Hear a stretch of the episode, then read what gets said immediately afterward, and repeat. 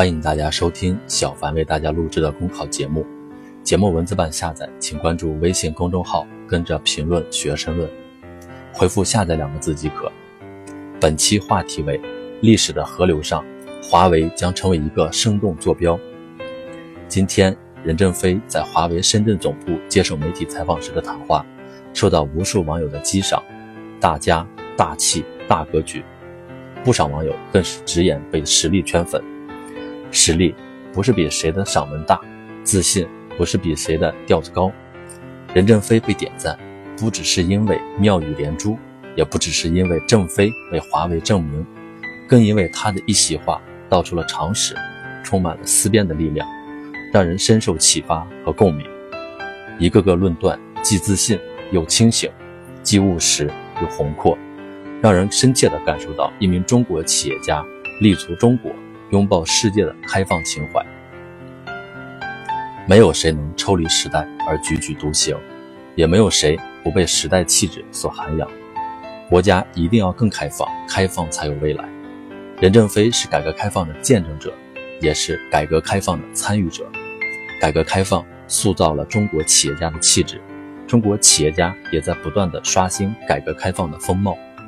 任正非身上所体现出的开放气度，折射了。中国改革开放年代的总体精神气质，这种精神气质是中国企业不断发展壮大的精神支撑，也是中国发展的内在动力。世界潮流浩浩汤汤，是打开国门还是关闭大门？是共创繁荣还是孤芳自赏？答案不言自明。以华为为代表的中国企业，顺应了全球化的背景下的发展大趋势，切合了历史发展潮流。势必会获得到更多的正向回馈。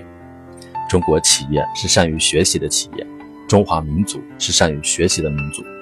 保有这样的大局观和胸怀，我们就不会陷入局部发展利益的窠臼。秉持这种精神气质，奋力前行，我们就能取得更为丰饶的成就。世界十大互联网企业中，中国占据四席，一批批中国企业在国内风生水起。也积极走出国门，为世界做出应有的贡献，就是最好的佐证。爱国不是喊口号，也不是空洞而抽象的表达。华为是中国的企业，是享誉中外的中国品牌，这是不争的事实。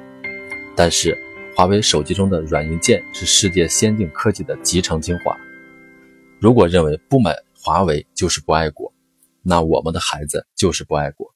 因为他们也在用苹果产品。从这个角度看，任正非的认知是有高度的，也是有深意的，值得细细品味。顺势而为，终能柳暗花明；乘势而上，才能再创辉煌。把握好时与势，在深度切入国家发展和世界大势中审视我们所做的一切，这才是真正有益的爱国主义。在新的历史时期，爱国主义。只有把国家利益同世界大势统合在一起，才能迸发出切实的推动力。大就要有大的样子。今天我们比历史上任何时期都更加接近，更有信心和能力去实现中华民族伟大复兴的目标。